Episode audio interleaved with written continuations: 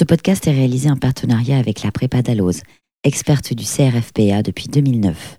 Pour bien préparer le CRFPA et le réussir, profitez de moins 5% supplémentaires sur les offres en cours, sur les formules annuelles et estivales de la Prépa Dalloz avec le code promo Amicus5. Nous vous souhaitons une bonne et attentive écoute.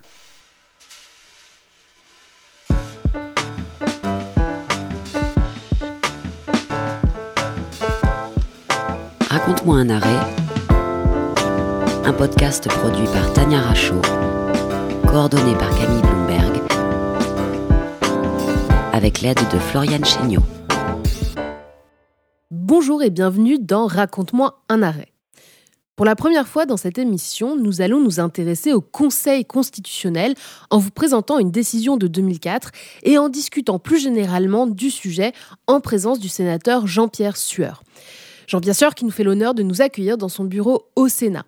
Jean-Pierre Sueur est membre du Parti socialiste, sénateur du Loiret depuis 2001 et membre de la commission des lois. Il a écrit de nombreux ouvrages, dont un livre publié en 2021 aux éditions du CERF sur l'écriture de Charles Péguy, appelé Charles Péguy ou les vertiges de l'écriture. Alors tout d'abord, monsieur le sénateur, pouvez-vous nous dire ce qui décide un sénateur à participer à une saisine du Conseil constitutionnel? Quand on doit décider dans un groupe, alors d'abord, il faut que le groupe comporte 60 membres. Et donc, vous avez un, débat souvent euh, au sein du groupe. S'il comporte 60 membres, c'est un débat au sein du groupe. Mais vous avez des cas à l'Assemblée nationale où on ne peut trouver 60 députés qu'en unissant les forces de deux ou trois groupes ou quatre. Donc c'est déjà un sujet de négociation, de discussion. Mais ça existe, il y a eu des saisines par plusieurs groupes. Et nous-mêmes, nous élargissons, nous socialistes au Sénat, notre saisine, dans un certain nombre de cas, à d'autres groupes. Alors, la question de saisir ou de ne pas saisir est une question très importante. Euh, et je ne vous cache pas qu'il y a plusieurs cas de figure. Il faut être réaliste. Il y a des cas de figure où nous avons véritablement un doute sur la constitutionnalité d'un article ou de plusieurs articles. Et euh, dans ce cas, euh, c'est une analyse juridique qui nous conduit à saisir le Conseil, car nous pensons qu'il y a véritablement un problème de constitutionnalité. Mais dans d'autres cas, euh, je ne vous cache pas qu'il y a des considérations politiques. C'est-à-dire que d'une certaine façon, quand euh, on est contre une loi, quand on est pour une loi, on n'a aucune raison de saisir le Conseil. Quand on est opposé à une loi, qu'on s'est bien battu, beaucoup battu, euh, on se dit, bah tiens, on va saisir le Conseil, même s'il n'y a pas d'argument euh, juridique très évident. Et là, c'est là qu'on doit faire appel à quelques experts et à des avocats spécialisés, il y en a un certain nombre, euh, des gens qui sont euh, spécialisés en droit constitutionnel. D'ailleurs, il y a une sorte de d'équipe de, de, juristes qui sont euh, friands de cela, c'est-à-dire qui peuvent faire pour les différents groupes des recours en trouvant toujours quelque chose. Et cela est d'autant plus facile que comme la jurisprudence du Conseil constitutionnel est prolifique et qu'elle est devenue quelquefois parfaitement byzantine, il est toujours facile de se raccrocher aux branches d'une jurisprudence ou d'une autre, puisqu'il y en a des centaines, pour saisir le Conseil constitutionnel.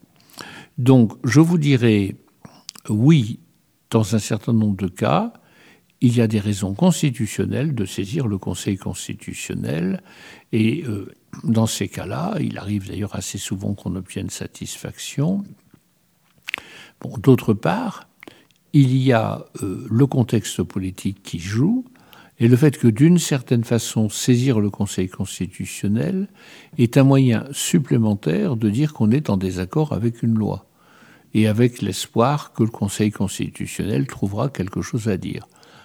Vous faisiez donc partie des 60 sénateurs ayant saisi le Conseil constitutionnel avant la promulgation de la loi sur la confiance en l'économie numérique qui a donné lieu à une décision numéro 2004-496 DC du 10 juin 2004.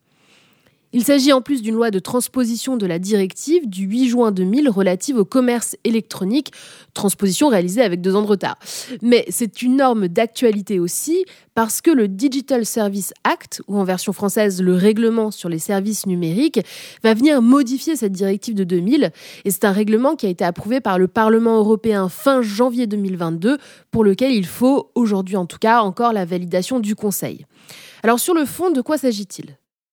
Au cœur de la décision de 2004 du Conseil constitutionnel, il y a la question de la responsabilité des hébergeurs en cas de contenu illicite sur Internet, aspect que l'Union européenne souhaite actuellement renforcer par le Digital Service Act.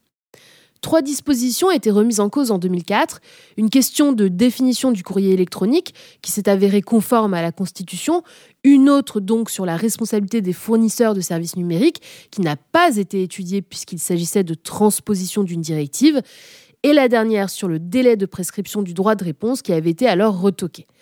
Il faut rappeler que la saisine du Conseil constitutionnel ne porte pas forcément sur la totalité des articles de la loi. On ne sait d'ailleurs pas si les autres dispositions sont conformes à la Constitution, ce qui donne tout son sens à la création de la question prioritaire de constitutionnalité en 2008, la QPC. Le Conseil constitutionnel peut en revanche soulever d'office des questions non abordées et indique dans cette décision de 2004 qu'il n'y a pas matière à le faire. Alors, quelles sont finalement les relations euh, entre les parlementaires et le Conseil constitutionnel? Quand j'étais un jeune député, euh, j'étais plutôt hostile au Conseil constitutionnel. D'ailleurs, quand on lit la littérature, je crois qu'on trouverait des déclarations de François Mitterrand, par exemple, extrêmement hostile au Conseil constitutionnel. Il y a d'ailleurs euh, toute une série de personnes qui pensent que euh, le dernier recours en termes de constitutionnalité d'une loi, c'est finalement le Parlement lui-même. Mais j'ai évolué et je pense qu'il est bon qu'il y ait euh, dans notre pays, comme dans beaucoup de pays démocratiques, une instance qui puisse euh, veiller à la conformité des projets de loi et propositions de loi, une fois qu'ils sont adoptés, à la Constitution. C'est pourquoi euh, je pense aujourd'hui que le Conseil constitutionnel est utile. Je pense aussi que l'évolution qui a eu lieu en 2008, qui a permis les questions euh, prioritaires de constitutionnalité, est bonne parce que cette évolution, elle permet à tout citoyen de saisir le Conseil constitutionnel d'une loi qui est en vigueur, mais qui n'a jamais été euh, soumise à ce dernier. Euh, je pense donc euh, qu'il y a là une institution utile. Une institution effectivement utile qui rend de nombreuses décisions, donc avec un rôle important, mais un rôle qui reste encadré par la Constitution. Mais il y a une décision récente du Conseil constitutionnel sur laquelle j'aurais beaucoup à dire et qui est fallacieuse. C'est la décision par laquelle il déclare que des ordonnances, dès lors que la date de ratification indiquée dans la loi d'habilitation est dépassée, acquièrent une valeur législative. Alors je suis très en colère contre cela. Et c'est pourquoi j'ai fait une proposition de loi constitutionnelle que vous retrouverez, qui a été votée à une écrasante majorité par le Sénat, plus de 300 voix et qui revient tout simplement à la Constitution de 2008, qui écrit que la ratification des ordonnances doit être expresse. Autrement dit, toute ratification doit être faite par le Parlement ou alors l'ordonnance n'est pas ratifiée.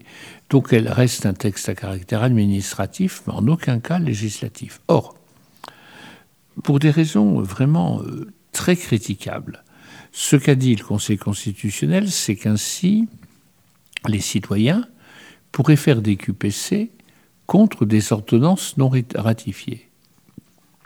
Mais la légalité des, ordonnances non ratifiées, ou les contentieux qui peuvent exister par rapport à des ordonnances non ratifiées relèvent du Conseil d'État et non du Conseil constitutionnel.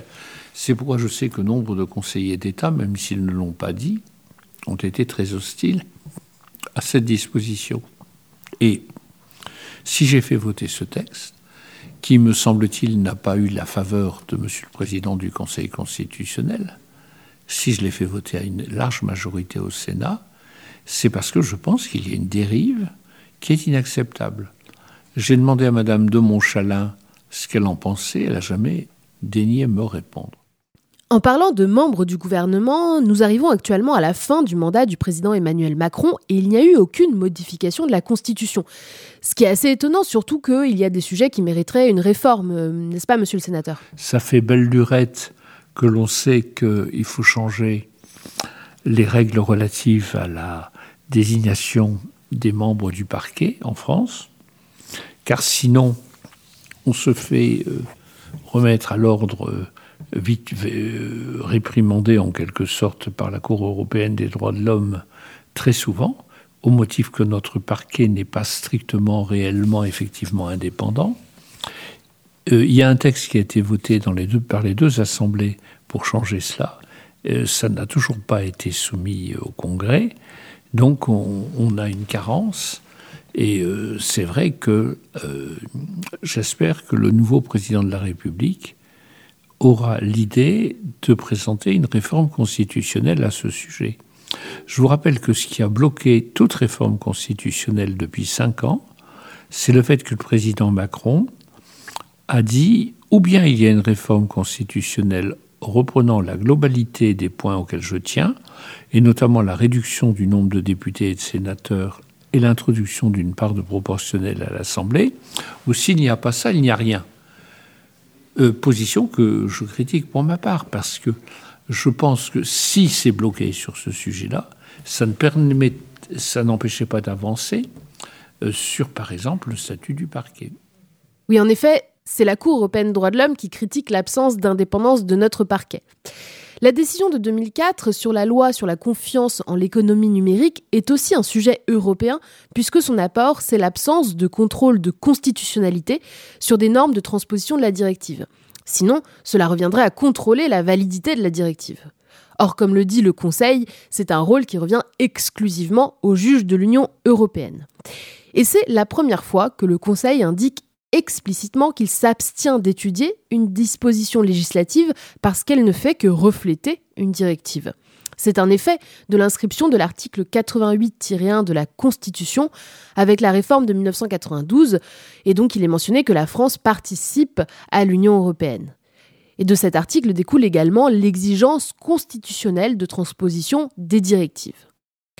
Dans cette décision de 2004 apparaît déjà la possibilité de donner priorité à la Constitution à l'encontre d'une norme de l'Union, ce qui est pourtant contraire au principe de primauté dégagé dans l'arrêt Costa contre Enel de la Cour de justice en 1964.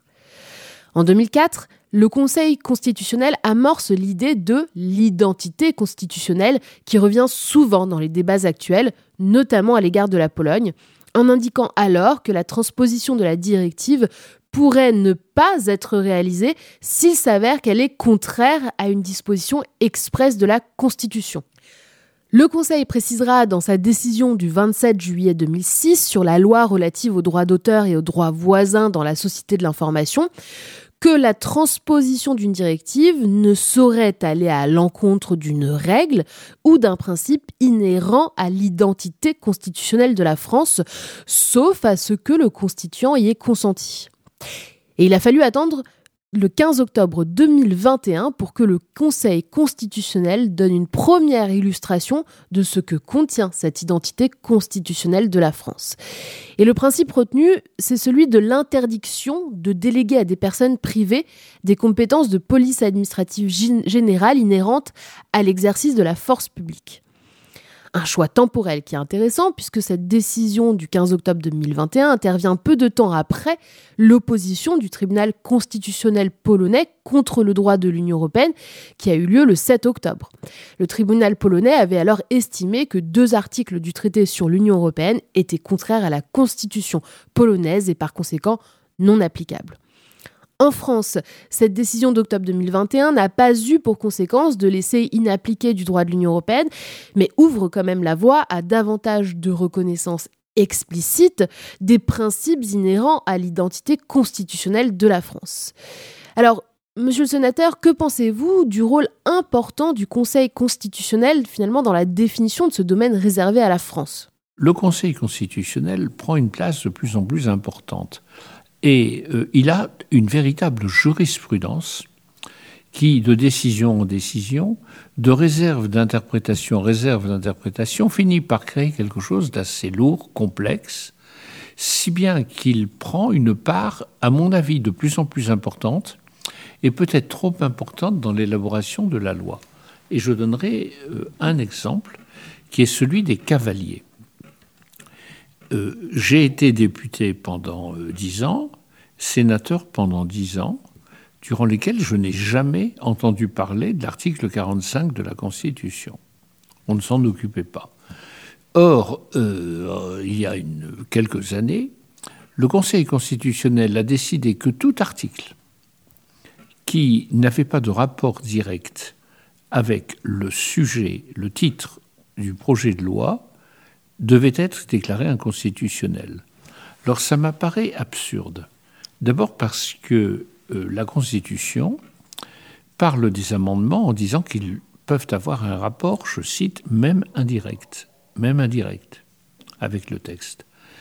Et d'autre part, ça finit par être une censure du droit d'amendement et une restriction très forte du droit d'amendement qui est pour les parlementaires comme l'air qu'on respire. Moi, euh, je considère que le travail principal des parlementaires, c'est de voter la loi. Mais avant de la voter, c'est de l'élaborer. Et pour l'élaborer, euh, on est dans une procédure complexe. Une loi, elle est faite par 577 euh, députés ou 348 sénateurs, qui chacun vont déposer des amendements. Et c'est pourquoi je suis très opposé à ce qui se passe aujourd'hui, qui est euh, la généralisation de la procédure accélérée pour le vote des lois. Euh, c'est un très grand défaut. Pendant tout le quinquennat d'Emmanuel Macron, il n'y a eu qu'une exception qui était la loi sur la bioéthique. Mais dans tous les autres cas, sans exception, on utilise de manière normale, courante, une procédure exceptionnelle qui ne peut se justifier que quand il y a urgence. Alors, ça aboutit à ce que euh, plein d'amendements sautent, alors qu'ils ont été votés par les deux assemblées. Et euh, je trouve cela tout à fait regrettable, ou alors ça va nous conduire à faire ce qui existait naguère ou jadis, des diverses des lois qui s'appelaient diverses dispositions d'ordre social ou diverses dispositions d'ordre économique ou diverses dispositions relatives aux collectivités locales où on met où il n'y a pas de titre donc on ne peut pas considérer qu'un qu'un amendement est hors sujet. Alors en effet, un, rôle qui peut interroger, hein, et notamment euh, en lien avec la nature du Conseil constitutionnel qui n'est pas toujours claire, il faut aussi préciser qu'un nouveau règlement de procédure pour la saisine a priori, a été adopté le 11 mars 2022 par le Conseil constitutionnel. Et l'objectif est d'accroître la transparence du Conseil, dont on ne sait toujours pas très bien s'il est une juridiction ou non. Cette interrogation sur la nature du Conseil est notamment liée au processus de nomination des membres du Conseil constitutionnel, même s'il y a eu des nouveaux aspects dessus. Une innovation, entre guillemets, a été que nous pouvons euh, euh, récuser euh, des personnes, puisque toute nomination doit donner lieu à un vote auprès de la commission qui est saisie au fond, c'est-à-dire la commission des lois. Euh, je dois dire qu'à cet égard, euh, nous nous sommes posé beaucoup de questions et nous nous posons beaucoup de questions.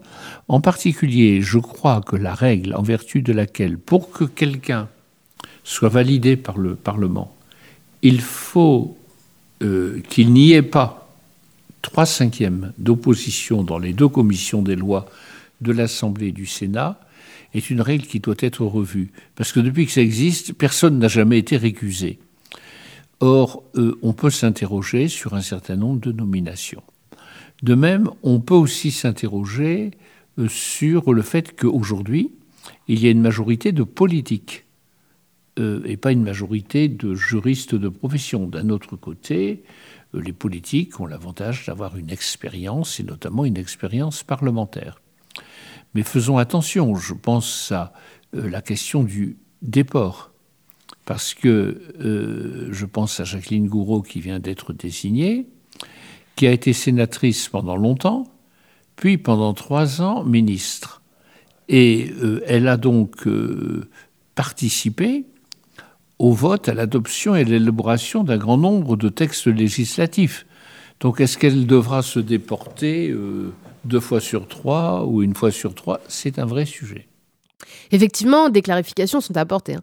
Parmi les mesures dans ce règlement de procédure de mars 2022, il est prévu que le Conseil constitutionnel puisse recevoir les observations écrites d'autres députés ou sénateurs qui n'auraient pas été parmi les auteurs de la saisine a priori. Qu'en pensez-vous? Il y a les portes étroites.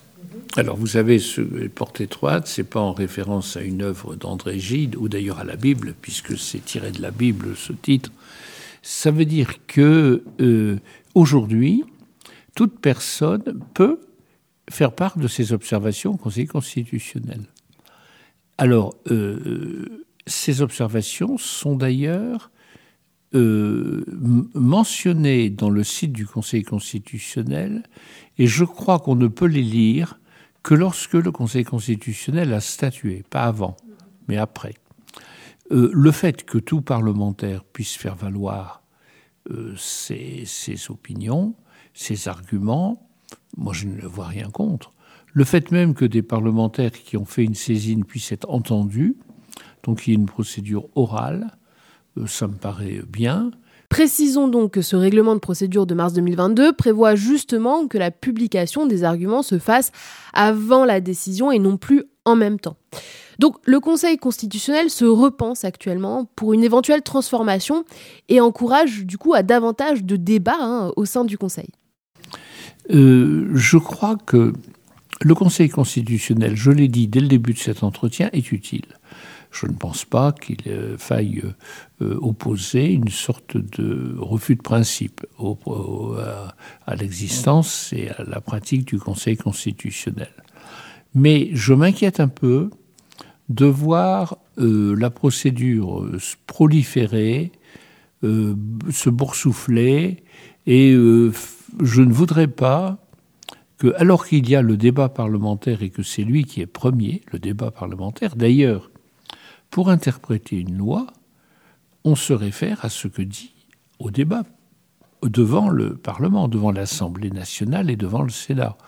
Donc je ne voudrais pas que ça se ça doublonne, vous voyez, cette nouvelle, euh, cette nouvelle décision du président Fabius et du Conseil je ne voudrais pas que ça aboutisse à ce que, à la suite du débat parlementaire, il y ait finalement un nouveau débat euh, oral avec des sénateurs et des députés qui reviendraient défendre leur cause, de telle manière qu'il y ait un débat après le débat et que ça n'en finisse pas et que le Conseil constitutionnel soit en quelque sorte une troisième chambre. En attendant cette transformation en juridiction ou en troisième chambre, nous aurions peut-être dû rebaptiser cet épisode Raconte-moi une décision, puisque le Conseil ne rend toujours pas d'arrêt. Je remercie monsieur le sénateur Jean-Pierre Sueur pour cet échange riche et de nous avoir accueillis dans son bureau au Sénat. Merci à tous de nous avoir écoutés. Ce podcast et tous ceux de la série Raconte-moi un arrêt sont disponibles sur les plateformes de podcast et les sites internet d'Amicus et des surligneurs. À bientôt!